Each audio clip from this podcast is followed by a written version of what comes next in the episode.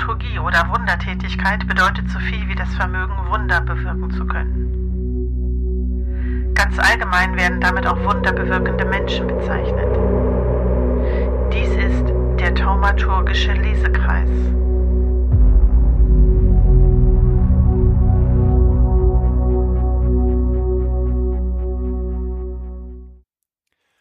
Herzlich willkommen bei der Taumaturgische Lesekreis, eurem Podcast für Fantastik. Mit mir am Start ist die liebe Sandra. Hallo Sandra. Hallo Breedstorm. Na, wir sind ein bisschen spät dran mit unserer zweiten Folge, aber naja, dafür ist die Qualität natürlich exorbitant hoch. Und die Sonne scheint immer noch. Wir sind noch nicht in, in der Schneephase. Das stimmt, wir sind genau Mitte Oktober, äh, wo wir das aufnehmen. Ihr könnt dann wahrscheinlich sehr lachen, wenn ihr seht, wann die Folge erschienen ist, aber naja. wir werden uns den technischen Problemen stellen oder vor allem meinen technischen Problemen, weil ich da nicht so firm bin, aber ich werde geloben, dass ich zumindest versuche, das zu lernen und äh, ja, ich bin auf das Resultat gespannt. Sandra. Ja. Breedstorm. Ja wir hatten einen Themenvorschlag vom Steffen bekommen. Mhm. Welcher Steffen ist das? Das ist der Steffen von den Cookies. Von den Comic-Cookies. Genau. Wahnsinn. Sehr gut. Hallo Steffen. Und Steffen möchte gerne was hören zu unserer Lesegeschwindigkeit. Wie ist denn deine Lesegeschwindigkeit? Ja, es, ich weiß das tatsächlich sogar ziemlich genau weil das so eine Macke von mir ist, schon immer, dass ich äh, schon immer drauf geachtet habe, wie viele Seiten lese ich eigentlich so in der Stunde. Und manchmal habe ich das so hochgerechnet, zehn Minuten und wie viele Seiten sind das denn? Und ich bin schon sehr langsam. Also über 60 Seiten in der Stunde komme ich nicht. Über 60 Seiten, das ist natürlich ein interessantes Maß. Aber das äh, beschreibt dich ja ganz gut, dass du das auch so äh, so zählst. Ich habe das hier schon in deinen anderen Podcasts äh, mitbekommen oder auch äh, bei deinem Internetauftritt, mhm. dass du tatsächlich so einen Counter hast, wie viele Comicseiten und wie viele ja. ähm, Bücherseiten du gelesen hast, was ich krass finde. Und äh, da, bei mir ist es tatsächlich nicht so, ähm, dass ich das in irgendeiner Art statistisch erfasse, weil ich denke mir einmal, jede Buchseite ist natürlich anders. Ja, ich finde, da kommt es auch sehr drauf an, was man liest. Im letzten Podcast hatte ich ja Dune vorgestellt, was eine sehr lyrische Schreibweise ist, sehr metaphernreich, wo man viel drüber nachdenken kann. Und dann gibt's natürlich so, ja, ich möchte jetzt nicht abwertend Groschenheftchen-Stil äh, sagen, aber wo man sich einfach so durchliest, wo so ein bisschen Action ist, wo so ein paar lustige Dialoge sind. Und dann ist man da natürlich viel, viel schneller durch. Also ich finde, das kann man von Buch zu Buch natürlich ganz schlecht vergleichen. Die Seiten sind unterschiedlich groß. Viele machen ja auch gerne so ein bisschen Schummelei, würde ich das schon fast nennen, in ihrer Absatzgestaltung. Ne? Also wenn ich nach jedem Satz, den ich mache, einen Absatz mache im Dialog, dann komme ich natürlich sehr schnell auf viele Seiten. Und bei anderen, wie es zum Beispiel bei Dune war, da ist das alles ein riesiger Block aus Buchstaben und da braucht man ganz, ganz unterschiedlich. Aber du fasst das dann tatsächlich alles in eine Statistik oder wie machst du das? Ja, das mittelt sich ja auch. Und ähm, das ist auch so, also man hört ja manchmal, wenn man, wenn man trackt, ne? also ich benutze ein Tool, was ich dafür, also eine App, das ist die Reader-App. Ich habe früher Goodreads verwendet. Da brauche ich das Buch nur scannen und dann ist automatisch halt die Seitenzahl da. Und wenn es abgeschlossen ist, dann werden die Seiten da einfach gezählt. Und es geht mir überhaupt gar nicht darum, wie viel das ist oder so. Also äh, ist das besonders viel oder haben andere mehr oder weniger oder sowas, sondern ich finde das einfach für mich total interessant und spannend. Und äh, daher ist das einfach nur so gemittelt und da gehen Comics genauso rein wie Romane und natürlich ist es unterschiedlich, ne, wie schnell man ist. Es gibt Comics, die liest man sogar langsamer, also für die braucht man länger als für einen Roman. Sowas gibt's durchaus. Wenn man mal länger auf Bildern verweilt oder ja, wenn einfach viel Text drin ist, das gibt's ja, dass auch Prosatexte enthalten sind. Ja, ich mache das irgendwie schon immer. Aber ich bin immer, ich bin oft so zwischen 30 und 50 Seiten, weil ähm, ja, da ich ja tatsächlich auch immer alle Worte sehe und jedes Wort sehr ja fast betont so im Kopf lese, fliege ich halt auch nicht über die Seiten und werde niemals irgendwie, ich habe mal versucht, 100 Seiten in der Stunde zu lesen, das geht natürlich, aber es macht mir keinen Spaß. Also ich lese immer so, wie es mir Spaß macht. Du hast natürlich noch deinen Blog, äh, wo du auch siehst, welche Bücher du gelesen hast, wobei da sind ja wahrscheinlich äh, bei weitem nicht alle drauf, die du nee, gelesen hast, ne? Nee, nee, das mache ich alles mit der App, ne? Mhm. Und wenn ich jetzt auf die App gucke, dann habe ich dieses Jahr, das kann ich nämlich genau sagen, ich stelle immer jedes Jahr ein Leseziel 100, 100 Medien. Und es ist mir dann auch egal, ob ich das erreiche oder nicht. Ne? Das ist einfach nur so eine hm? Zahl. Und 65 hm. habe ich bis jetzt. Okay. Ja, ich kenne das von meiner Lauf-App, da stelle ich mir auch manchmal Ziele.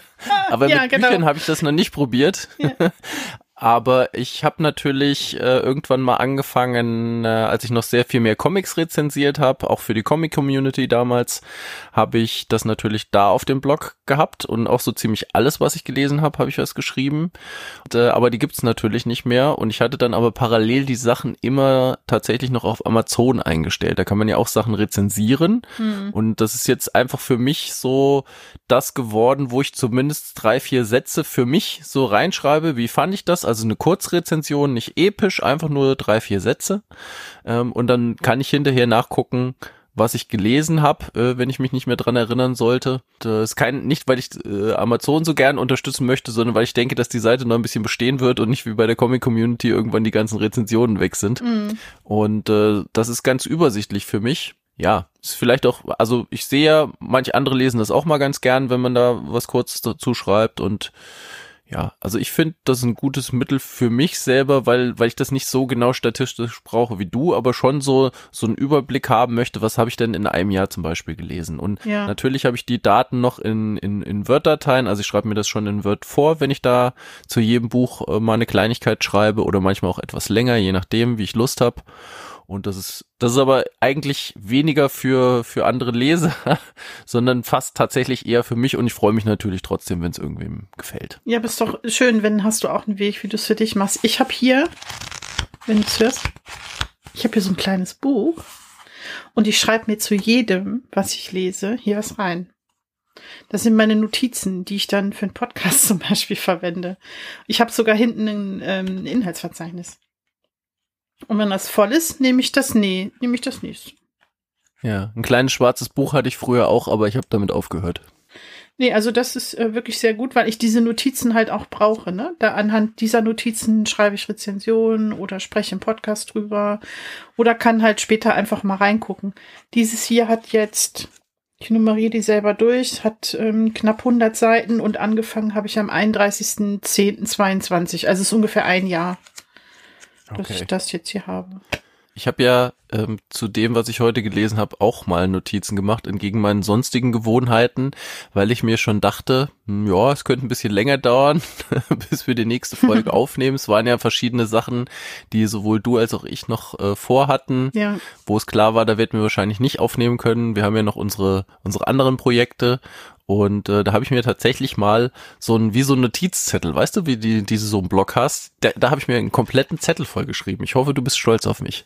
Sehr stolz. Klebst du dir denn, klebst du dir denn auch kleine Post-its da rein? So was mache ich. Nee, das, das hasse ich, das habe ich, hasse ich immer sehr. Das kenne ich noch aus der Schule oder aus dem Studium. Da haben das immer die Streber gemacht und deswegen habe ich gegen Post-its so eine Abneigung, weil ich da immer denke, nee, also Streber, ihr kriegt mich nicht. Ja, dann musst du mit dieser Streberin hier jetzt aufnehmen. Das, Warst du eine Streberin, Sandra? Nee. Überhaupt nicht. Ja, trotzdem hast du Post-its. Ja, aber Siehst ich habe Post-its ja, mit kleinen Panda-Bären oder mit, mit Robben. Da habe ich letztens ein schönes Erlebnis gehabt. Ich habe einen Manga gelesen und hatte ein Post-it reingeklebt, wo oben so ein Robbenkopf war. Und dann habe ich das mhm. aufgemacht, äh, umgeblättert und da war da drunter dann der Körper von so einem Mann. und oben der Robbenkopf, der so über die Seite geguckt hat. Das war ein bisschen sehr spooky. Der anthropomorphe äh, Manga. Ja. Mann. Robbenmann. Der Robbenmann der Stoff, aus dem die Albträume sind. Da sind wir schon gleich wieder bei der Fantastik. Und äh, ja. sag mal, Breedstorm, du hattest doch vor, etwas zu lesen. Was war denn das? Wir hatten nämlich nach der Folge noch miteinander gesprochen, was du denn als nächstes lesen könntest. Erzähl mal, wie deine Ja. Auswahl so ausgefallen ist. Tatsächlich habe ich ja ins Regal geguckt und wir haben darüber gesprochen, was ich lesen konnte. Und da habe ich so, so einer dieser Bücher hinter mir gefunden, wo so Bäume drauf sind, die so in so ganz verschnörkelte, ganz verschnörkelte Sachen auf dem Cover, in so einem Schriftzug, fast wie so bei so einer Metalband. Und da hast du gesagt, ja, ja, kenne ich. Da gefällt mir aber ein anderes viel besser und das ist auch viel, viel bekannter. Und du hast mir ja vorgeschlagen, die Königsmörder-Chronik. Ja, genau. Chronik-Trilogie ist es nicht, ne? Trilogie ist es noch nicht und äh, ja, die habe ich mir dann auch in den vergangenen Monaten komplett, also was davon veröffentlicht wurde auf Deutsch, angeguckt und das hat mir sehr, sehr gut gefallen. Das war ein sehr, sehr guter Tipp und es ist eigentlich eine Schande, dass ich das vorher nicht gelesen habe, weil das hat, das hat wirklich Spaß gemacht. Ja. Ich sagte ja, es ist eine Schande, dass du es nicht kennst. Genau. ja. Aber du hast auch was gelesen. Ich habe auch was gelesen, ja. Und ich hatte eigentlich vor, in dieser Folge über äh, den Roman Escape Time, die Morde von morgen zu sprechen, was ein äh, Thriller ist. Und ich dachte, der würde so ins Fantastische gehen, weil es da auch um Zeitreisen, also so irgendwie um nicht Zeitreisen, sondern ähm, um in die Zukunft sehen und prophezeien und sowas äh, ging. Und dann war das aber gar keine Fantastik. Also kann ich da leider gar nichts drüber sagen. Außer, dass es ein echt guter, cozy Thriller mit einer äh, 70-jährigen Protagonistin ist. Das habe ich dann gelesen und kann darüber nicht berichten. Ich habe auch noch was anderes gelesen. Richtig, ich habe unter anderem äh, Tod im Museum gelesen von Maike Stoverock. Stoverock, eine Autorin aus Berlin, glaube ich. Ein Fantasy-Krimi. Der soll heute aber nicht im Fokus stehen. Trotzdem äh, wollte ich das gerne erwähnen, weil das ist jetzt schon der zweite Band von dem, ja, das ist ein, ach, jetzt fällt mir das Wort nicht ein, Synästheten, genau, ein Synästhet und gleichzeitig ein Hase, Skarabäus Lampe, der Meisterdetektiv ist. Also es sind alle Möglichkeiten, die man so hat, ähm, in einen Topf geworfen. Es ist total gesellschaftskritisch und ich, ähm, ich kann mir vorstellen, Breedstorm, dass das auch was für dich ist. Schöne Wortschöpfungen hat sie auch. Na, ich bin gespannt. Ja. Ich habe mitgebracht heute, was ich nämlich gelesen habe, als ich im Zug unterwegs war und immer wieder gerne lese und deshalb wollte ich das gerne mal in dieser Folge vorstellen, ist das Magazin Fantastisch. Hast du davon schon mal gehört? Ich habe davon gehört oder gelesen und das war aber vermutlich direkt bei dir oder dass du es mal erwähnt hast. Also ich kenne, ja, kann sein, dass du es mal äh, in deinen anderen Podcasts erwähnt hast oder so. Ich sehe das auch manchmal rumstehen, aber ich habe es tatsächlich noch nicht gekauft, ja. Ja, das gibt es schon seit 2001. Ich habe die Ausgabe jetzt hier liegen. Ich habe es, also erscheint ähm, quartalsweise, also vierteljährlich. Und ich habe die dritte Ausgabe, weil die vierte und die letzte für dieses Jahr erscheint im Oktober, aber die gab es halt jetzt noch nicht. Also die müsste jetzt, wenn wir mit dieser Folge draußen sind, gibt es die wahrscheinlich schon. Also ich habe jetzt die Ausgabe 3 2023 hier. Ja, und die habe ich gelesen. Aber magst du vielleicht erstmal was über Quoth erzählen? Wer ist das? Quoth. Quoth ist die Hauptfigur aus der Königsmörderchronik äh, und ihr könnt euch denken, möglicherweise ist das sogar ein Königsmörder, aber das hat sich noch nicht so ganz rausgestellt in dieser Serie. Also da, da muss ich sagen, es ist immer noch sehr spekulativ, denn die Königsmörderchronik ist noch nicht abgeschlossen, obwohl das offensichtlich eine mega erfolgreiche Serie ist hat der Autor äh, Patrick Rothfuss oder der Patrick Rotfuß, wie wir ihn auch nennen, als Insider, ähm, hat hat 2007 den ersten Roman der Reihe rausgebracht mit dem Namen Der Name des Windes. Und im Anschluss kam der zweite Teil der Chronik, Die Furcht des Weisen, die in Deutschland tatsächlich auf zwei Bände gesplittet wurde, weil es äh, sehr, sehr viele Seiten einfach auch waren.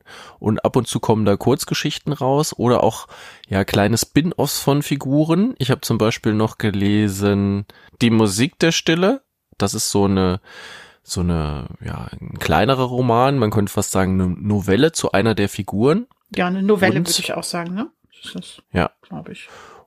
Und mit 224 Seiten kommt am 15. November 2023 der Weg der Wünsche raus. Alles bei Klett Cotta unter dem Label Hobbit Presse. Und ja, da bin ich schon sehr gespannt, wie das da weitergehen wird, weil ich habe mir gedacht, ja, lese ich mal einen Roman, mal gucken, wie mir das gefällt und dann entscheide ich, ob ich das leider weiterlesen möchte, aber die Entscheidung war dann schon relativ schnell gefallen halt, ne? Worum geht es? Du hast es schon gesagt, es geht um Quote. Quote ist ein bekannter Magier in einer High Fantasy Welt. Ja, er ist irgendwie verschwunden und die Geschichte beginnt in einer Taverne, wo ein jemand namens Code, was natürlich im Deutschen relativ ungünstiger Name ist, aber ja. jemand namens Code diese der Wirt ist und mit seinem Kumpel Bast äh, diese Kneipe leitet dort. Und das ist ein sehr kleiner Ort. Die Dorfbewohner kommen da gern rein, um ein bisschen was zu trinken und es ist alles sehr schön dort. Wir stellen dann aber relativ schnell fest, dass Code eigentlich nur ein Code für Quote ist und ähm, dass der ja weltbekannte Magier Quote sich da versteckt als als Wirt und auch sein Kumpel Bast, das ist auch nicht normaler Mensch, wie wir dann feststellen werden. Und die Geschichte entspinnt sich sehr schnell. Es gibt Angriffe von so Monstern, die plötzlich die Dorfbewohner angreifen und äh, man muss sich da auch verteidigen gegen die. Es kommen Leute zu Tode und ab und zu kommt dann auch mal die, die Sprache auf den Quote. Ja, so beginnt das Ganze. Und man denkt sich so, ja, okay, jetzt werde ich hier mitten in die Handlung reingeschmissen, schon ein bisschen komisch hier. Keine Ahnung, was hier los ist in der Welt. Dann kommt auch noch ein Chronist, der dann aber rausfindet, dass das, also der eigentlich Quote sucht und der seine Lebensgeschichte aufschreiben möchte. Und das ist im Prinzip die, die Haupthandlung der Bücher. Also es gibt eine Hand, Handlung in der Gegenwart, in dieser Kneipe und in dem Dorf drumherum, der Quote unter einem Alias lebt. Und dann erzählt er aber diesen Chronisten die Handlung seines Lebens. Und das ist für mich eigentlich die eigentliche Handlung, weil ja, da, da, da lernen wir die Figur einfach kennen ja, und vielleicht sogar so ein bisschen lieben im Laufe der Zeit. Denn Quote ist äh, als kleiner Junge mit, mit seinen Eltern, das ist so eine Art äh, fahrendes Volk, äh, durch die Lande gezogen und das war ein Schausteller. Also dieses fahrende Volk in dieser Fantasy-Welt ist dafür bekannt, dass sie hervorragende Theatervorstellungen machen.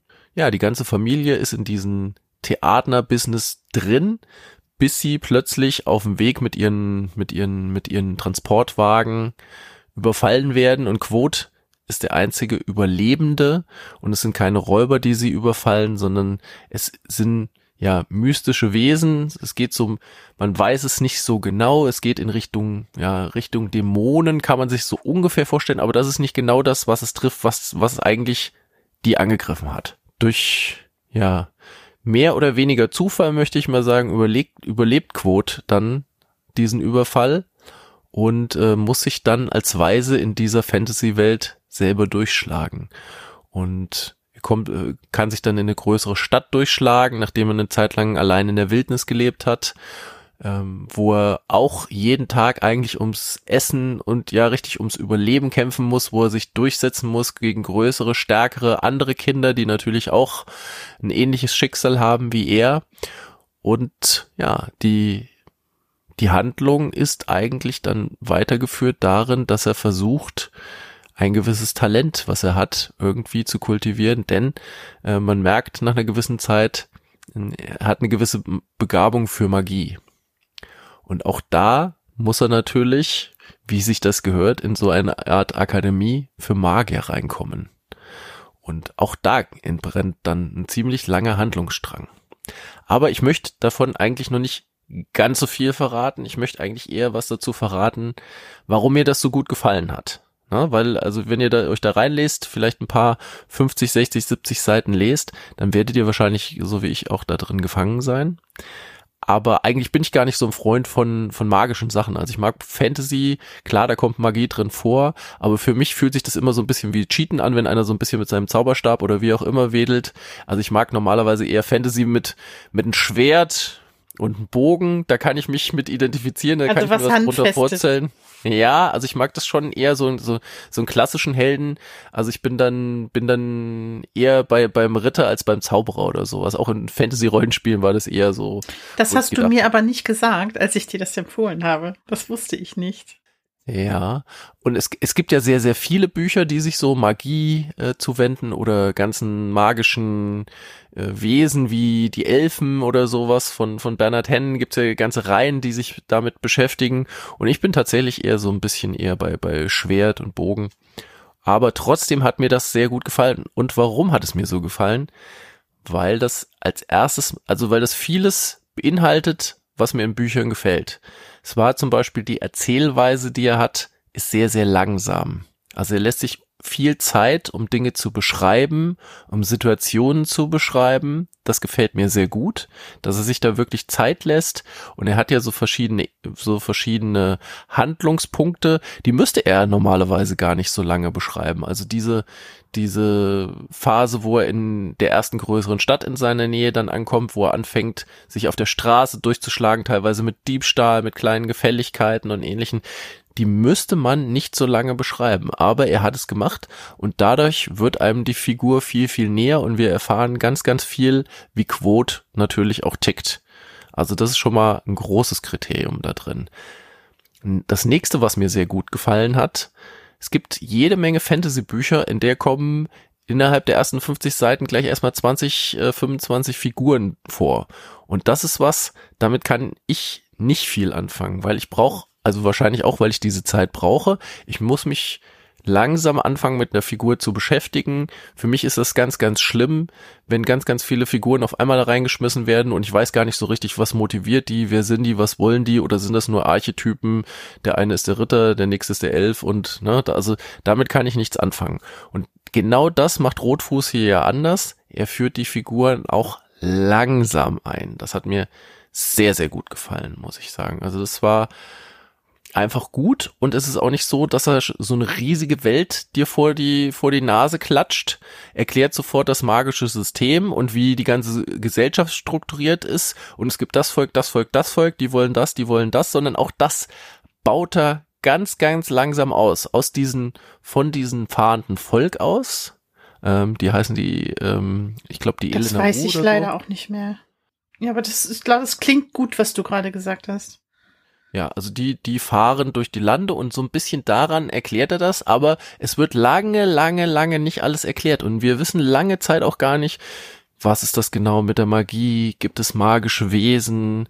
Was gibt es sonst noch für Figuren, die sich da auf diesen, in dieser Welt rumtreiben, sondern erklärt das langsam und das hat mir unglaublich gut gefallen.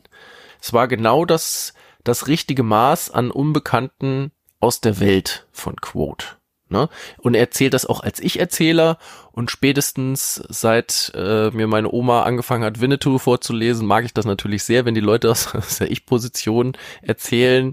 Da kann, also da kann ich auch, fühle ich mich gleich dann so ein bisschen zu Hause halt. Ne? Ich hatte tatsächlich dann äh, viele unterschiedliche Assoziationen damit, so mit Sachen, die ich gesehen habe. Einmal, du wirst es noch kennen, Silas Mhm. Ja, das kenne ich. eine, eine ZDF-Weihnachtsserie Ja. über einen, über einen Jungen, der ja auch so eine Art Weise ist und durch eine ganz, ganz böse Welt ziehen muss, wo er dauernd verprügelt wird, wo die Menschen böse sind und wirklich nur Schlechtes von ihm wollen. Und diese Assoziation hatte ich natürlich. Ne? Oh, gut, dass ich die nicht hatte, weil ich fand Silas doof. Ja, also als Kind fand ich das auch schwierig, weil das wirklich brutal war halt. Ne? Also Ja, der, wahrscheinlich der wurde ständig, der wurde erstmal von seinem Stiefvater, der wollte ihn dauernd umbringen. Schon in der ersten Folge wollte den Mhm. einfach, wollte ihn einfach ermorden halt. Ne? Und aber diese Atmosphäre kommt da teilweise auch so ein bisschen zutage. Ich hatte so ein bisschen dunkler Turm-Vibes, ne, mit Roland und so. Und natürlich, wenn gleich die Eltern umgebracht werden, gleich am Anfang von irgendwas, dann sind wir natürlich sehr schnell bei Leuten wie Batman oder Darth Vader, ne? Und deine ähm, Assoziationen sind ja wirklich fantastisch. Ja, aber das ist natürlich ein klassisches Motiv, dass wir einen jungen Ja, Helden haben, der Fall. sich selber durchsetzen muss. Ne? Das ist äh, eine ganz bekannte Fantasy-Figur, der das passiert ist, ist natürlich Conan, dessen Eltern ähm, äh, ja umgebracht wurden. Er wurde ja auf dem Schlachtfeld, kam er zur Welt und seine Eltern wurden dann umgebracht und äh, ja, sein Gott Krom hat ihn aber stark gemacht. Äh, alles weitere muss er selber machen mit der Welt. Ne? Aber das ist wieder was anderes. Ne? Was mir auch sehr gut gefallen hat, ist auch, dass er da sehr zurückhaltend ist mit den Zeitebenen, dass er halt eben nur diese zwei Zeitebenen hat. Dass er einmal die Chronologie-Zeitlinie hat, in der er über sein Leben erzählt, was der Chronist auch erzählt bekommt. Und ansonsten passiert alles in der Gegenwart und jedes von diesen Büchern soll einen Tag darstellen, indem er dem Chronist irgendwas erzählt. Das ist sehr übersichtlich und das finde ich auch sehr gut, weil auch da komme ich irgendwann nicht mehr mit. Ich weiß nicht, äh, ist es altersbedingt, keine Ahnung, aber ich mag das nicht, wenn da so, so drei, vier, fünf Zeitebenen drin sind. Das ist mir zu, zu komplex und diese Einfachheit, also die das Buch dadurch hat, die hat mir da sehr, sehr gut gefallen. Ja. Ich hatte ein bisschen Angst ab einem gewissen Zeitpunkt, dass wir uns zu sehr an Harry Potter annähern, weil mit ja. magischer, äh, mit magischer Universität auch, ne? Universität und mit mhm. natürlich Konflikten mit anderen Schülern dieser mhm. Akademie. Studenten sind das ja eigentlich eher, äh, die, die richtig auch äh, ums Leben gehen können, wo Leute verletzt werden und so weiter. Das war natürlich ganz klar Harry Potter, aber da hat er dann auch schnell die Kurve gekriegt und es ist tatsächlich nicht so nah an, an Harry Potter wie das, äh, wie ich das befürchtet hatte, als das so losging. Dachte ich, oh Gott, jetzt, jetzt, wann kommt Dumbledore um die Ecke und, und sorgt da mal für Ordnung und, aber das, das ist nicht passiert. Es gibt natürlich, dadurch, dass es einfach so eine Akademie ist, gibt es natürlich diese Ähnlichkeiten, aber wir wissen ja auch, auch Rowling hat äh, von den Büchern der Magie ganz intensiv geklaut und ja, also dass, ja. dass jemand magische Fähigkeiten oder übernatürliche Fähigkeiten hat und ist in einer Akademie, das, äh, das ist ja auch ein immer wiederkehrendes Motiv, das ist ja schon bei den ersten X-Men-Comics ist ja auch schon so gewesen und bestimmt schon weiter vor auch wieder, also auch da mag, äh, magische Akademie sehr gut. Was ich auch interessant fand, der Geldaspekt. Also er ist ja immer chronisch blank. Ja, das ist halt echt eine arme Sau, ne? Der hat halt nichts. Genau, wie Silas muss er durch die Gegend ziehen und er, er hat natürlich ein, äh, eine Fähigkeit von diesem fahrenden Volk, dass er ausgesprochen gut Geschichten erzählen kann und auch singen kann. Und also er ist nicht nur magiebegabter Mensch, sondern er kann auch unglaublich gut musizieren und eindrucksvoll Geschichten näher bringen. Und in dieser mittelalterlichen, ans Mittelalter angelehnten Welt ist es natürlich so, dass die, dass die durch solche Geschichten, durch wie eine Art Barden sich unterhalten lassen, wie beim Theaterstück und dass er damit auch irgendwann Geld verdienen kann. Und das ist auch was, was ihn ganz klar ausmacht. Also diesen Teil von seines Lebens, wo er mit seinen Eltern durch die Gegend gezogen ist, da, erinnert er sich immer wieder dran. Das beeinflusst natürlich auch sein, sein Verhalten zum Musizieren und bestimmte Lieder zu singen, die da so klassisch sind, also die, die immer wieder aufgeführt werden, wie ein bestimmtes Theaterstück, wie Macbeth äh, hundertmal gespielt wird, werden Lieder dort einfach mehrfach vorgetragen und es kommt dann immer darauf an, wie gut man das interpretiert. Aber er fängt dann auch an, selber Sachen zu schreiben und das ist auch was, was ihn ausmacht. So. Und er hat immer so episodenhafte Kapitel, also es gibt das Kapitel arm und geldlos in der großen Stadt, dann so ein Uni-Kapitel. Im späteren Verlauf kommt's, ja, kommt's noch zu, wie möchte ich das umschreiben, zum Aufenthalt in einer etwas anderen Welt. Es kommt zu so einer Art, ja, Martial Arts Lehrgang möchte ich das Ganze mal nennen. Also es kommt immer Bewegung rein, denn auch da hatte ich Angst davor, dass die Basis der Bücher irgendwann der Aufenthalt in dieser mag magischen Akademie sein würde. Aber auch das ist nicht der Fall. Also es kommt immer wieder Abwechslung rein.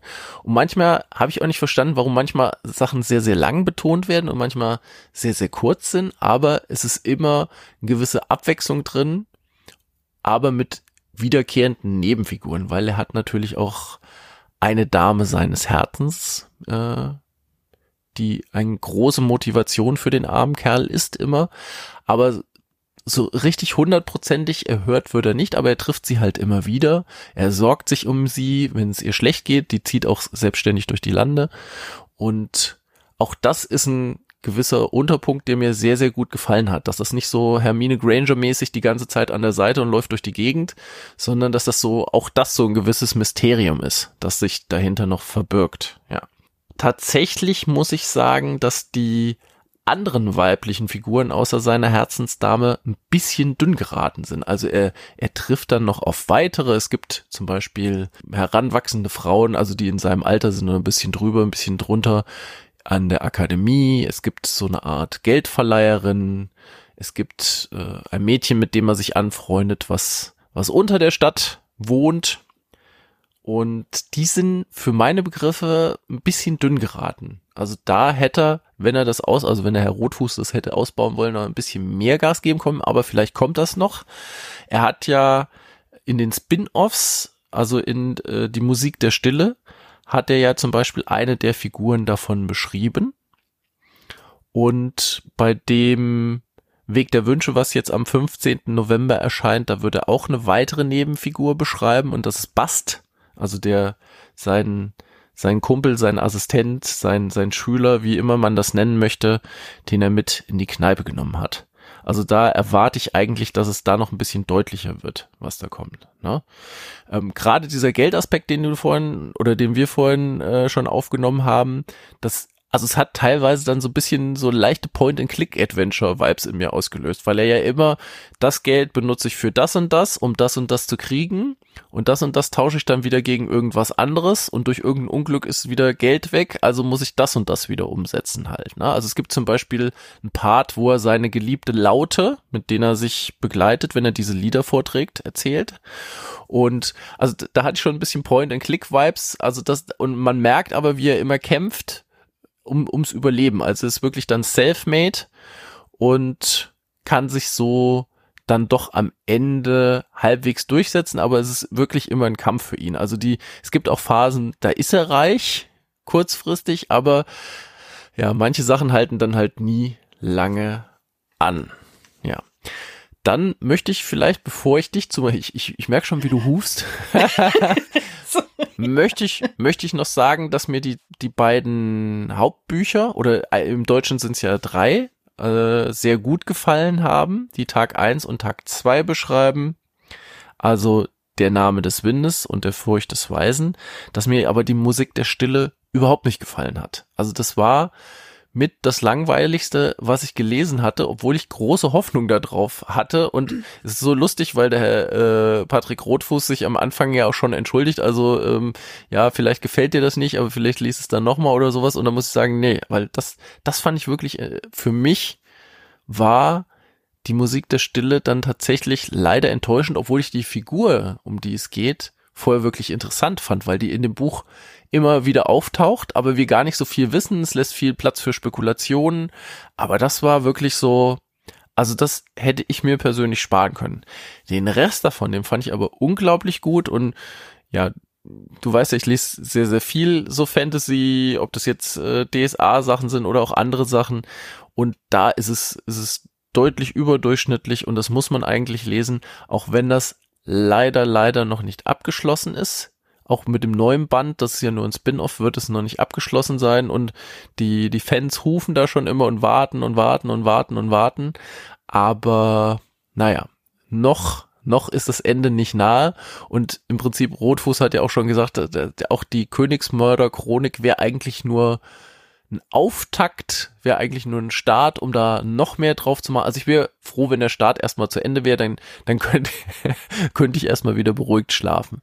Aber du hast ja tatsächlich den Herrn Rotfuß schon mal direkt getroffen. Wie war denn das, Sandra? Naja, getroffen. So, ne? Ähm, ja, vielleicht erstmal dazu. Also bei mir ist die Lektüre sehr lange her. Das ist, glaube ich, der erste Band. Ich, oh, ich weiß nicht genau, wann der erschienen ist. 2008. Ist das richtig? 2008 auf Deutsch, ja. Ja, und weißt du, wann Furcht des Weisen rauskam?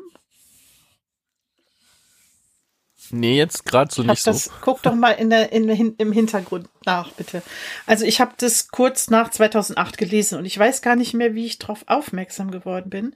Ich glaube durch eine befreundete Leserin, weil mir war das, glaube ich, zu, also dieses Cover mit diesem, ja, diesem Typ, der so von hinten da steht, das war, hat mich irgendwie nicht sofort angesprochen. Aber sie hat gesagt, das muss man einfach lesen. Und ich habe das dann erst auf Englisch versucht. Und irgendwie war es dann doch weiß ich nicht, ob mir das Buch zu schwer war, weil das war sehr groß und schwer, die englische Ausgabe. Ob es der Grund war, dass ich dann aufs Deutsche gewechselt bin. Auf jeden Fall habe ich dann erstmal das E-Book gelesen, das Deutsche, und hatte gar nicht das Hardcover. Naja, und war sehr, sehr, sehr begeistert. Und 2015 das weiß ich deshalb so genau, weil ich das äh, festgehalten habe, schriftlich und auch mm, mit Fotos, war der gute Patrick Rothfuss auf der Leipziger Buchmesse eingeladen von der Hobbit-Presse. Und äh, das war einfach phänomenal. Also es gibt ja sehr, sehr, sehr viele Autoren, Autorinnen auf der Welt. Und die meisten sind ja wirklich nett und sympathisch. Und er gehört zu denen, die auch total nahbar sind und das ist auch der totale Nerd. Ich äh, habe hier noch ein Foto. Ich sehe ihn hier, wie er mit seinem Serenity T-Shirt dort sitzt. Einfach großartig. Und er hat in Leipzig damals aus Musik der Stille, das kam nämlich dann dort raus, in der Peterskirche gelesen. Es war eine unfassbar schöne Atmosphäre. Und ähm, ich habe das Musik der Stille damals auch dort gekauft und mir von ihm signieren lassen. Und ich habe das bis heute nicht gelesen. Breedstorm. Ich, und als du dann sagtest, das hat dir gar nicht gefallen, habe ich gedacht, naja, gut, dann äh, warte ich vielleicht damit noch ein bisschen. Ja, aber er hat damals auch, er war auch auf dieser Leseinsel Fantasy, also diejenigen, die schon mal auf der Leipziger Buchmesse waren, die kennen die noch und auch wie sie damals ausgesehen hat und da waren sehr viele Menschen, die ihm dazugehört haben und er ist einfach auch der totale Entertainer. Super sympathisch. Und er sagte, er wurde natürlich gefragt, wie spricht man seinen Protagonisten aus? Und soweit ich mich erinnere, sagte er Quoth. So mit so einem Spucker hinten dran. So Quoth wo immer so ein bisschen was noch mit rauskommt. Ja, das habe ich Vielleicht so. hat er einfach gehustet. und er hat, glaube ich, auch gesagt, was? soweit ich mich erinnere, dass es natürlich jedem selbst überlassen ist. Aber unfassbar nett, lieber Mensch. Ich habe ihn dann noch mal erleben können und zwar gab es noch mal eine Veranstaltung von der Hobbit-Presse, wo er live dazugeschaltet wurde. Das war in der ähm, Corona-Zeit, in der Pandemie und äh, er interviewt wurde und wir auch dann in seinen Keller gucken konnten. Der hat halt so ein, ich glaube, das ist ein Kellerraum, wo alles voller Comics ist, Comicregale und auch Bücher, aber er hat halt, er liest auch sehr viel Comics. Vielleicht ist er da auch sehr von geprägt, ne? dass er da, du hast jetzt vorhin Batman erwähnt zum Beispiel, so klassische Origins. Ja, vielleicht kommt das durchaus auch daher. Und was auch spannend, was ich auch spannend fand, er hat damals gesagt, als er das geschrieben hat, er hat bei vielen Verlagen versucht unterzukommen und hat es nicht geschafft. Und es hat eine ganze Zeit gedauert, bis irgendjemand seinen Roman überhaupt angenommen hat. Ja, und dann ist es halt der absolute Knaller. Also für mich ist ja, ist dieses Buch einfach poetisch und emotional auf einem ganz hohen Level. Und das, obwohl er eine relativ einfache Sprache verwendet und auch nicht viele Ebenen, wie du auch sagst. Das ist einfach wunderschön. Und ich kann mich auch noch an vieles erinnern, obwohl die Lektüre über zehn Jahre her ist. Ja, auch das ist wieder dadurch, dass er vieles simpel gehalten hat, ist es, glaube ich, auch kann man sich da sehr gut dran erinnern. Also man hat sofort richtig schöne Bilder im Kopf, ob das jetzt Gesangswettbewerbe sind oder auch von von diesem Martial Arts Volk, äh, was es auf dieser Welt gibt. Also da habe ich sofort Bilder im Kopf.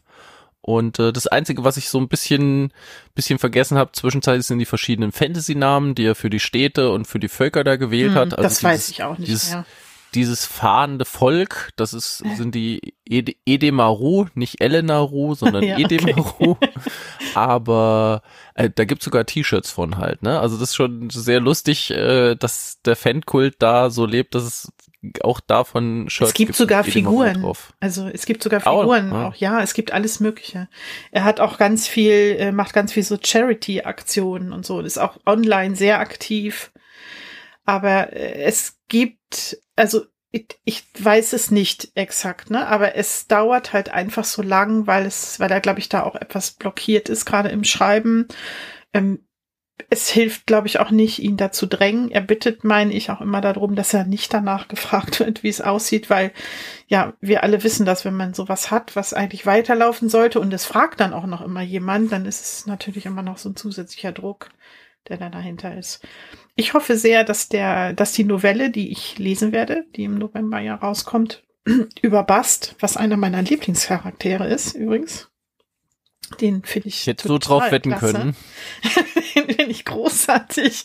Der ist so schön düster auch. Ne? Und äh, da bin ich sehr gespannt und hoffe, dass das äh, mich umhaut. Bin ich sehr gespannt. Ja. Ich mag übrigens diesen Musikaspekt im Buch, in den Romanen sehr.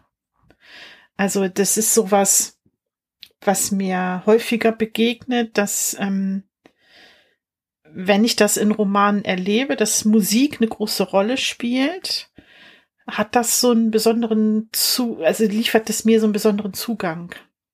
Ich kann mich leider nicht erinnern, ob ich dann die Musik tatsächlich auch gehört habe im Kopf, was ja bei mir manchmal passiert.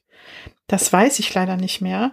Aber zum Beispiel bei den Drachenreitern von Pern von Anne McCaffrey, da gibt es, ähm, da spielt Musik und die Harfnerhalle und so auch eine große Rolle und das ist, geht mir auch sehr nah. Also das ist sowas, ja, also auch an euch da draußen, wenn ihr Tipps habt für Bücher, in denen Musik, aber jetzt nicht irgendwie Rock-Pop-Musik oder so, sondern so, ja, diese Hafnerhallen, lauten Musik, die, dieses Handgemachte, wenn das eine große Rolle spielt, dann gebt mir gerne diese Tipps, gerade wenn es was Fantastisches ist.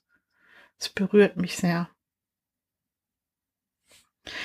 Wie ist das bei dir mit der Musik? Hat das für dich auch eine besondere Bedeutung oder ist das eher so nebenbei und die Dämonen sind eigentlich eher das Coole? Nö, das, das hat äh, auch für mich sehr gut funktioniert. Auch dieser Wettbewerbscharakter, der das hat, hm. der hat für mich sehr, sehr gut funktioniert. Und ich habe natürlich äh, eine bestimmte Vorstellung von ihm. Also man sollte nicht versuchen, da nach Bildern zu suchen, weil da gibt's ja nichts, wie die aussehen. Da kommst du halt auch zu diesen Figuren. Oder du kommst zu so Fanarts, die dann aber so Manga-mäßig war und also so, so stelle ich es mir halt überhaupt nicht vor halt, ne? Also das muss ich sehr schnell wieder zumachen, als ich das dann gesehen habe, okay. weil er wird, er wird ja als äh, als äh, Edemaru beschrieben und das das ist da hat haben, hat er sich schon von der Beschreibung so ein bisschen an die fahrenden Völker hier angelehnt, aber optisch ist es dann glaube ich eher so so stellt euch ein fahrendes Volk vor, aber mit ihren. So ungefähr dürfte das hinkommen. Er wird ja als krass rothaarig beschrieben hm. und so kann man sich das Ganze dann auch vorstellen. Ja, es gibt ja auch die illustrierte Schmuckausgabe. Ne? Da sind natürlich Bilder drin, die steht bei mir, selbstverständlich. Natürlich, natürlich. Wieso hast du gewusst, dass ich Bast mag? Aufgrund seiner Herkunft und auch äh, der Art, wie er agiert, habe ich gedacht, das ist bestimmt eine Figur, die dir gefallen wird. Ja. Ja, ich bin also total neugierig. Hast du eine äh, Lieblingsfigur? Hm, ich mochte die Dame sehr gerne. Äh, weißt du noch, wie die hieß? Weil das, ich weiß nur Auri, das ist aber die, die unter, die in den Katakomben dort lebt. Niemand weiß, wie sie wirklich heißt. Sie so, hat stimmt. immer Namen, die so ein bisschen angepasst ja. sind, weil die Dame seines Herzens hat den besonderen Spin, also die Sänger in dieser Welt, die, die Liedermacher oder Baden oder wie immer man das nennen möchte, hm. die suchen sich gern so eine Art Gönner. Also jemand, der sie finanziell unterstützt, für, für den sie, in dessen Namen sie auch gern mal unterwegs sind. Also auch die Edemaru, die haben manchmal so Gönner und manche Adlige engagieren Edemaru, also dieses fahrende Volk, für Auftritte bei ihrer eigenen Bevölkerung, aber auch die Sänger haben gern mal einen Adligen, der sie mit Geld unterstützt, der ihre Arbeit mag. Aber bei Frauen ist natürlich manchmal auch die Frage, gibt es da noch andere Sachen außer dem Gesang, was den Gönnern dann so gefällt? Und das ist immer so ein, so ein gewisses Thema, weil sie sucht dann immer, sie ist aber auch immer mal unter anderem Namen unterwegs. Mhm. Ja. Interessant, wo du das jetzt so erzählst, fallen mir halt auch total viele Sachen wieder ein, weil das ist ja wirklich sehr lange her. Daran hatte ich gar nicht mehr gedacht, dass das ja so eine, mm, ja, so eine vage, fast, ja, transparent ist nicht das richtige, nicht der richtige Ausdruck. Also so wie so eine Person, die immer wieder verschwindet ist, ne? Die dann so plötzlich auch dann nicht mehr greifbar ist. Das ist so das, was bei mir hängen geblieben ist. Ja, also es ist Denna, so hat sie sich ihm gegenüber zumindest vorgestellt, aber hm. kann dann auch mal sein, dass sie sich bei wem anders dann äh, Dana oder Renner oder wie auch immer nennt. Also es ist, das ist ein bisschen vage da gehalten, aber es ist, es wird schon sehr klar, er liebt sie, aber sie kann diese Liebe nicht richtig erwidern und sei es nur durch ihre ganzen Gönner und dass sie sich da frei halten muss. Und es gibt natürlich auch manchmal Streit, wie das so ist. Und das ist schon, schon ein bisschen tragische Geschichte eigentlich, die sich da entspinnt. Und natürlich kommt es, also er ist dann als der Königsmörder irgendwann bekannt. Das wird schon ganz am Anfang gesagt. Aber da sind natürlich auch sehr, sehr viele Legenden äh, rumgesponnen. So zum Beispiel, dass er nicht bluten kann oder dass er ein unglaublich guter Liebhaber ist, der sämtliche Finessen in der Welt würde man sagen, dass das ganze Kamasutra hoch und runter spielen kann. Und es stellt sich da aber im Lauf des Buches raus, woher diese ganzen Gerüchte kommen. Und es gibt halt Gerüchte, hinter denen ist was. Also gibt es eine wahre Basis, es gibt halt Sachen, die sich so dann halt als Gerücht weiter verbreitet haben. Aber da, auch das müsst ihr selber rausfinden, hm. woher da manches kommt. Ich möchte da bewusst gewisse Sachen, die mich auch sehr überrascht haben, dann plötzlich in der Handlung mal so ein bisschen im Dunkeln lassen. Ja. Und keiner weiß ja, ob er, also wie er zum Königsmörder wird, wenn es denn wirklich wahr ist. Es weiß ja niemand. Das ist ja das, was wir alle wissen wollen. Wir gehen ja den Weg ne, mit Quoss. Wir möchten es wissen. Der Chronist will es ja auch wissen. Genau, wir ja. sind diejenigen, die, die ähnlich dem ähnlichen Wissensstand wie der Chronist dann haben, ja. Ich glaube, das ist auch ein Punkt, ähm, weshalb dieses Buch so erfolgreich ist. Man, also es ist, es geht einem sehr nah, finde ich. Also man ist sehr nah auch an der Person. Und Quoss leidet ja auch, teilweise ja körperliches Leiden auch, ne? Also an dem, an der Universität, ohne jetzt zu spoilern. Da passieren mhm. ja auch Sachen, wo ich dachte, okay, das ist jetzt wirklich kein Harry Potter. Ne? Das ist, das geht jetzt mal in eine ganz andere Richtung hier. Und es ist ja, also es ist jetzt nicht mega brutal, aber da passieren schon Sachen, die einen dann so mal aus der Bahn hauen. Also mir ging das zumindest so. Auch dieses Schicksal, was er hat, dass er halt kein Geld hat und wenn er dann zu Geld kommt, dann hat er seine Laute nicht mehr, dann kann er wieder nicht spielen, dann kriegt er wieder kein Geld und das ist immer dieses, ah, wo du sagst halt Point and Click. Ja, du versuchst halt immer irgendwie äh, zu überleben, aber er möchte halt nicht nur überleben, er möchte ja auch ausgebildet werden. Ja, und er ist auch jemand, der das Leben auch sehr gut genießen kann. Also er weiß das schon zu schätzen, gerade weil er so ein schlechtes Leben hatte. Wenn er ein gutes Bett hat, ein gutes Zimmer hat, wenn er Platz hat, wenn er ordentliches Essen hat, wenn er Alkohol hat. Also es sind für ihn schon, schon wichtige Dinge, die er dann auch natürlich genießen kann. Das findet er schon gut. Und auch da kommt immer wieder seine Vergangenheit, als seine Eltern noch gelebt haben. Da hat er natürlich sehr viel Einblick auch bekommen in so eine adligen Welt, gerade mit dem adligen Gönner, den sie halt auch mal hatten. Ja. Aber wie gesagt, du hast es schon gesagt, das muss man lesen oder deine Bekannte hat es gesagt, man muss es lesen und ich sage das auch, das ist wirklich ein ausgezeichnetes Fantasy-Buch, auch wenn man jetzt, genau wie ich, jetzt nicht so ein, so ein Magie-Junkie ist ist das unglaublich gut und unterhaltsam. Ich habe es auch schon häufig empfohlen. Ich weiß, dass es Leute gibt, denen es nicht gefällt. Das, das gibt es immer. Ja. Aber ähm, alle, denen ich es empfohlen habe, haben es sehr gemocht. Und ich weiß noch von einem Kollegen, die Anekdote muss ich noch erzählen. Ich hatte es ihm empfohlen. Wir sind zusammen zu einem Kongress gefahren und abends war irgendwie eine Party und er hat gesagt, nee, es geht nicht. Er kann nicht zu der Party kommen. Er muss jetzt weiterlesen. Er hat leider diese Bücher mitgenommen und er konnte nicht aufhören. Das ist, ähm, ja, das ist ein sehr großes Lob, denke ich. Also, wenn ja. ihr das noch nicht kennt, das ist wirklich unsere Herzensempfehlung, würde ich mal sagen. Ne? Lest unbedingt die Königsmörder-Chroniken und wartet nicht, bis der nächste Band kommt dann könnt ihr es nochmal lesen und das Ganze nochmal wiederholen. So ist es. Okay, aber du hast auch was gelesen und ich bin mir jetzt mal gespannt, wie du mir fantastisch das Magazin näher bringen wirst. Ja, ich habe lange nicht so viel zu erzählen wie du, aber ich wusste ja, dass du über die Königsmörder-Chronik ähm, vielleicht sprechen wirst und dass wir da ja beide einen großen Anteil haben, was wir darüber erzählen können.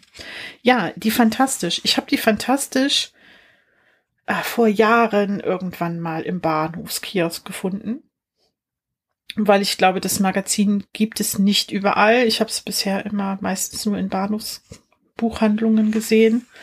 Und äh, da habe ich damals mal zugegriffen und jetzt auch wieder bei einer neuen Ausgabe und äh, war sehr angetan von dem, wie das Ganze so gestaltet ist, um worum es geht. Also das Magazin gibt es seit, was hatte ich gesagt, 2001, ne? Über 20 Jahre schon. Und es ist halt ähm, es dreht sich alles um Fantastik. Also das, was wir hier auch machen. Science Fiction, Fantasy, Horror. Und zwar in allen Spielarten, Untergenres, alles, was es da so gibt. Es beginnt immer, und es gefällt mir wirklich gut, und ich weiß nicht, ob es damals auch schon so war, mit so einem, ähm, mit einigen Seiten, wo Neuerscheinungen halt auch präsentiert werden. Und das Magazin fokussiert sich nicht ausschließlich auf Literatur ohne Bilder, sondern es kommen auch Comics drinne vor. Also Comics, Graphic Novels, was es da so gibt. Wer diese Auswahl trifft, was da jetzt im Einzelnen vorgestellt wird, weiß ich nicht. Das kann ich nicht sagen. Aber ähm, das wird wahrscheinlich von den Redakteurinnen und Redakteurinnen ausgewählt. Aber mir gefallen diese kleinen Vorstellungen, die hier gleich am Anfang sind. Ich blätter hier direkt mal durch. In dieser Ausgabe zum Beispiel und das ist halt echt ein Problem. Da sind so viele gute Sachen. Ich glaube, die empfehlen, sind nur Sachen drin, die sie mögen. Und es ist dann immer so, dass ich denke, ach, das möchte ich auch haben. Wie zum Beispiel hier Galant von äh, V.E. Schwab. Da sind wohl auch Illustrationen drinne. Da habe ich jetzt so richtig Bock drauf. Dann wird hier aber auch zum Beispiel der Comic ähm, Der Prinz und die Schneiderin vorgeschlagen. Hast du von dem mal was gehört? Ist, glaube ich, bei Nein. Carlsen erschienen. Der war, glaube ich, sogar für den Eisner Award nominiert. Dann äh, Minen der Macht. Da ist, meine ich, Bernhard Henn dran beteiligt. Das sagt dir vielleicht was. Ist aber eine Neuerscheinung. Du hast ja immer so alte Kamellen im Regal, habe ich gehört.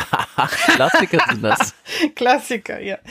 Also, das ist wirklich heftig, weil ich, also wenn ich hier eine Seite mit fünf Titeln sehe, dann will ich immer mindestens einen davon haben. Hier auch zum Beispiel der gemeine Lumpfisch von, oh, jetzt ist mein Licht hier so schlecht. Bowman heißt der, glaube ich. Ned Bowman. Ähm, da ist der, ist die Vorstellung von dem Christian Endres geschrieben. Von dem hast du, glaube ich, auch was im Regal stehen. Der jetzt auch die Prinzessinnen rausgebracht hat. Und jetzt auch kommt der zweite Band. Ich weiß gar nicht, ob er nicht schon erschienen ist.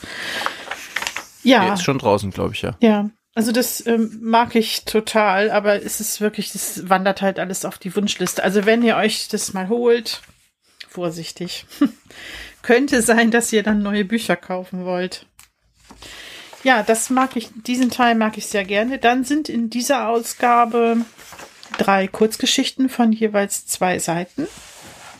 Fantastische Kurzgeschichten, die ich jetzt noch nicht gelesen habe. Aber gerade wenn man pendelt, so wie ich, zweimal die Woche, manchmal auch mehr. Und ähm, ich bin da durchaus auch immer eine Stunde in dem Fernverkehrszug unterwegs. Ist es ganz gut, wenn ich dann mal so eine Kurzgeschichte auch lesen kann. In den Öffis selber, da fällt mir das ehrlich gesagt schwer zu lesen. Aber wenn man in einem Fernverkehrszug sitzt, hat man schon so seine Ruhe und da kann man sich ganz gut unterhalten.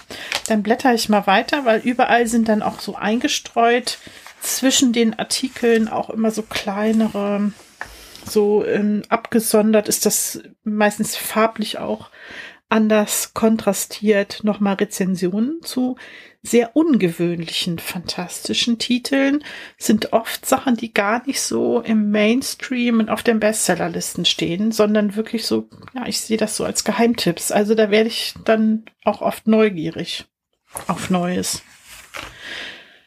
Was auch immer enthalten ist, und hier sind, ich weiß nicht, ob es drei oder vier sind, Interviews zu sehr, ja, mit sehr interessanten und sehr unterschiedlichen Themen. Hier wird zum Beispiel die Pat Cadigan in, ähm, interviewt, auch von dem Christian Endres. Die hat das ähm, Alien 3 Drehbuch von William Gibson als Roman adaptiert. Sagt dir das was, Breedstorm? Hast du das mal gesehen? Nein, du weißt, ich habe nur so olle Kamellen und. du kennst das wirklich nicht? Nein. Ich dachte, das hat jeder mitbekommen, dass es das geht. Selbst Breedstorm im Antiquariat. Ja, du, du, bist, du bist da tatsächlich in der äh, Le also in der Romanbubble deutlich tiefer drin, als ich es bin. Also bei Comics kriege ich schon ab und zu mal was mit, aber bei Romanen, das muss ich mir immer tatsächlich dann irgendwie erarbeiten, ob ich das bei dir auf dem Blog lese oder bei manchen äh, Booktuberinnen, denen ich folge. Ja. Ist da, da ist manchmal was dabei. Aber ähm, das, Schlimme ist, ich bin jetzt so eingedeckt tatsächlich, dass ich jetzt nicht mehr so aktiv auf der Suche ja, bin. Also das passiert Thema. sehr selten. Genau, darüber müssen wir nochmal sprechen. Die Fantastisch ist dann ein gutes, ähm, ein gutes Werk, hätte ich jetzt fast gesagt, ein sehr gutes Magazin für dich, eine gute Lektüre, um auch mal so am Ball zu bleiben. Was gibt's denn so Neues? Ja, also das, äh, das Interview fand ich auch total spannend ich kannte die Frau gar nicht, also so die Hintergrundinformationen. Was mir jetzt in dieser Ausgabe aufgefallen ist, es sind halt auch einige Themen dabei, die eher so in den historischen, also historisch hört sich, ja, aber im Grunde ist es das. Also eher in den historischen Bereich gehen, wie zum Beispiel wird über den Illustrator, ich muss hier mal eben, Gustave Doré, Künstler, Geschäftsmann und 10.000 Sassa, steht hier von Nicole Renzmann, berichtet. Das sind so, äh, also sehen so aus wie Stiche in Schwarz-Weiß. Und es ist doch jetzt zum Beispiel von äh, der göttlichen Komödie, ist doch jetzt eine Ausgabe beim Splitter Verlag erschienen. Dante Alighieri, ist das die richtige? Alighieri, genau. Also da hat er ganz viele Illustrationen gemacht und was halt total spannend ist, dass hier dann in dem Artikel zum Beispiel drin steht, dass auch äh, Menschen, also Persönlichkeiten wie Tim Burton zum Beispiel von ihm beeinflusst sind und auch ähm, Walt Disney, ja, also Sachen, die ich jetzt nun wirklich nicht gedacht hätte. Für mich ist es in dieser Ausgabe ein bisschen viel an ja, an Themen, die sich halt auf ältere Sachen beziehen und weniger auf Neuerscheinungen. Da würde ich gerne ein bisschen mehr lesen. Und es gibt halt auch einige Berichte über Comics, also zum Beispiel über Junji, Junji Ito Frankenstein und über die Reihe Die Vagabunden der Unendlichkeit, die jetzt als Gesamtausgabe erscheint. Über Comics weiß ich nicht, informiere ich mich meistens woanders, aber ich fand es trotzdem total gut. Und was mir an diesem Magazin halt gefällt, ist, dass da so alles drin ist an Literatur, dass sie halt da keine Grenze ziehen zwischen, ja, hier, das ist Literatur und äh, das ist hier trivial, das besprechen wir vielleicht gar nicht. Also und Comics, ach, wer weiß, was ist. Also es ist so, dass es mit einem gewissen Respekt einfach alles behandelt wird. Da gibt es keine Unterschiede. Es gibt noch einen kleinen Teil zu Medien hier hinten. So. Und zwar über Filme. Hier geht es jetzt zum Beispiel um Kinder im modernen Genrefilm. Das ist, da geht es auch um Horrorfilme im Bereich, äh, da kriege ich Albträume von, deshalb habe ich das nicht gelesen. Gebe ich ja ehrlich zu. Das Magazin kostet knappe 8 Euro, also 7,95, kommt viermal im Jahr und ich hole mir das gerne immer mal zwischendurch, weil es halt einfach auch sehr fundierte Artikel sind, die teilweise auch über vier, sechs, acht Seiten gehen, also wo auch wirklich ganz viel Informationen drin ist. Aber halt auch Wunschlistenmaterial. Was mir aufgefallen ist, es gibt so ein Projekt Frauenzählen. Ich weiß nicht, ob du das kennst, Breedstorm. Das ist auf Social Media. Zählen hm. nicht, nein. Ja, auf Social Media auch mal präsent gewesen. Ähm, ich zähle auch in solchen Magazinen immer, wie viele Frauen haben eigentlich beigetragen, also haben auch geschrieben.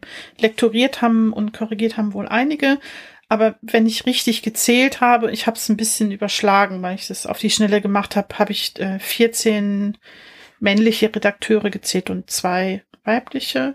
Das finde ich ein bisschen schade. Da könnte die Verteilung besser sein. Liegt natürlich auch immer daran, wahrscheinlich wer was anbietet. Das weiß ich nicht, aber es ist ein Punkt, den ich schon durchaus ansprechen möchte. Das ist ja bei den beiden, na, es gibt jetzt ja nur noch ein Comic-Magazin in Deutschland. Eins wurde eingestellt. Aber das ist ja dort auch so, dass da größtenteils Männer schreiben und ich finde das immer schade. Ich bin der Meinung, dass das nicht sein muss. Ja, zumal also gerade so jetzt aus dieser Booktube-Bubble, da sind ja tatsächlich extrem viele Frauen. Also vielleicht, keine Ahnung, spült mir das der Algorithmus aus irgendwelchen Gründen so ein, aber das da extra ja den, für dich.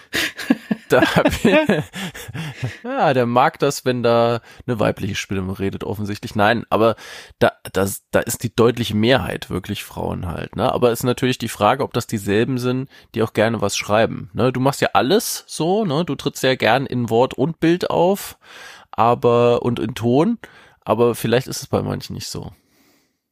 Ja, und äh, es ist auch, glaube ich, noch ein Unterschied. Natürlich kann es sein, dass jemand, der Booktube macht, auch redaktionelle Artikel schreibt, schreiben kann, schreiben mag. Aber ähm, vieles zum Beispiel auf Booktube ist ja auch einfach ganz anders. ist ja auch eine ganz andere Zielgruppe. Hier wird auch sehr viel, also es ist, glaub, steckt, glaube ich, viel Recherchearbeit auch in dem Magazin. Aber ich hm. sehe nicht, ähm, also ich kann nicht so ganz verstehen, warum wenig Frauen dabei sind. Aber vielleicht gibt es einfach wenig Redakteurinnen. Ich weiß ich nicht. Ja, mir ist das nur aufgefallen und das äh, wollte ich auf jeden Fall noch mal sagen. Ja, ich habe eine Frage. Also hast ja gesagt 7,95 mhm. für 84 Seiten. Das ist ja schon fast so ein Preis. Äh ja, in, der in die Nähe eines Comicheftes rückt. Naja, nicht mehr so ganz heutzutage, aber hm. ähm, ist es denn viel Werbung da drin oder? Ähm, der Font ist relativ klein, also es ist wirklich viel, viel Text drinne.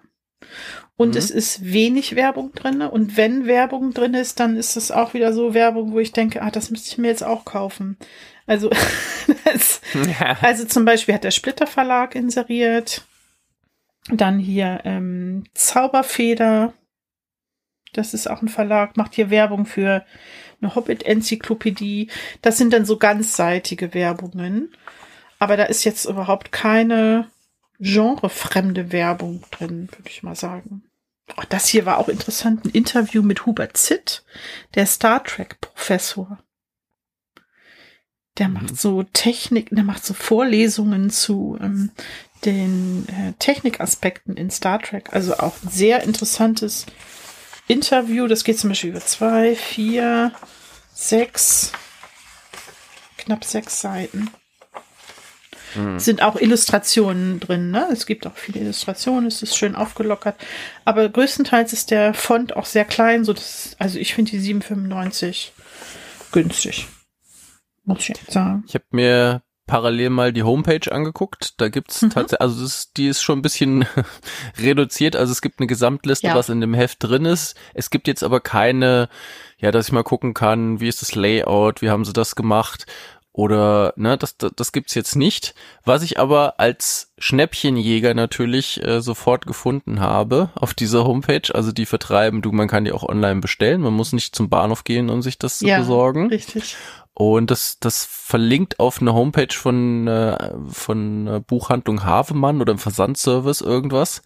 Und da wird angeboten, fantastisch Paket 1 bis 46 für 95 Euro. Oh, wow. Das ist natürlich gut. Das passt doch zu dir. Da sind ganz viele Buchtipps drin, die schon veraltet sind. Die ganz. Wo, genau. Wo, da, wo, da sind die Buchtipps wahrscheinlich jetzt teurer als die, die Bücher, weil viele ältere ja. Fantasy-Sachen zum Beispiel, die, die kriegst du ja für zwei drei Euro gebraucht oder sowas. Und das wäre eigentlich gar nicht so schlecht, muss ich sagen. Also da, da ja. zucke ich, da, wenn ich nicht so viel Papier schon hier hätte, würde ich da echt jetzt mal zucken, weil ich finde, ein gutes Buch wird ja auch nicht alt. Ne? Das, Aber das, das, kann man ja das finde ich echt eine ne super Sache. Das hier ist Nummer 91. Ja. Das, ähm, aber sonst ähm, bestell das doch und dann, wenn du was durch hast, schickst es mir. Wir teilen das dann. Das, das, das ist ein toller Plan. Wir teilen das dann. Ja, ich zahle so, die wir Hälfte. teilen es. Ach so. Ach so. Ist nicht so wie bei den Comic-Kommis früher mit dem Steffen, wo ich gesagt habe, hier Steffen, kauf du dir das, ich lese es dann auch. Nein, das ist kein Problem. wir können das ja teilen. Ich finde das eigentlich ganz lustig. Und hinterher kann man es im Bücherschrank tun. Also, ich weiß, du magst das mal. Sachen behalten, Ich- aber Ja, ich, ich dämme mein Haus damit mit altem Papier hier. Das ist äh, ja, aber dann tu es auch und hol dir mal neue Sachen, dass du auch mal äh, die neuen tollen, fantastischen Titel liest. Aber es ist ja wirklich ein gutes Angebot. Ich habe was anderes hier gefunden. Und zwar kannst du, wenn du auf dieser ersten Seite hier bist, ne, die aktuelle Ausgabe, wenn du das anklickst und dann ganz runter scrollst, steht da exklusiv im Internet, finden sie Probeseiten. oh, okay. Und da kannst du zum Beispiel Fantastisch 89, ähm, ja, da oben kannst du zum Ah, Beispiel die. Interviews Das ist aber auch gut ver- lesen. Das ist aber auch, das ist aber auch gut versteckt, muss ich mal sagen. Gut versteckt, ne? Also, ne? Finde ich auch. Ja. Hier ist ein bisschen Übersicht. Das, ich habe das auch jetzt erst entdeckt. Genau, und da kannst du zum Beispiel zusätzliche Rezensionen, das ist jetzt nicht ganz das Layout, wie das im Heft ist. Also da sieht's dann nochmal ein bisschen anders aus. Aber das ist ja auch schön. Herr der Ringe Bibliografie. Oh, sehr schön. Das gefällt mir. ich wollte es gerade sagen, also das, was ich hier sehe, das sieht halt wirklich aus wie ein Baukasten, Text einfließen lassen, Mhm. Bild reinkopieren. So sieht es aus. Also wenn so das Heft wäre, hätte ich gesagt, na ja, aber Nee. du sagst, das ist im Heft anders. Ja, diese Kästen sind dann in den Artikeln teilweise so mit untergebracht. Da musste ich aber auch, ich kenne das Prinzip jetzt mittlerweile, aber beim ersten Mal musste ich auch gucken, weil ich dachte, das würde zu dem Beitrag gehören. Gehört es aber nicht. Das ist dann so eine separate Rezension. Okay. Aber da siehst du auch, Ja. wenn du jetzt hier die 89 von 2023 zum Beispiel anklickst, da sind Titel einmal die große Revolution, ein Mondroman von Paul Scherbart, was jetzt ja nicht das, ja, das ist wiederentdeckte Schätze der Science Fiction. Und darunter wird zum Beispiel vorgestellt der Leuchtturm an der Schwelle der Zeit von der Natascha Pulli, was ein ganz aktueller Roman ist. Also es ist wirklich sehr divers und sehr vielseitig. Finde ich gut. Also für Leute, die gerne über ihren Tellerrand gucken und überall und sich gerne Inspiration holen, was es denn eigentlich noch so gibt, kann ich das durchaus empfehlen. Ja, Ja, bestell dir das mal hört die sich ja 1 gut an. bis 46.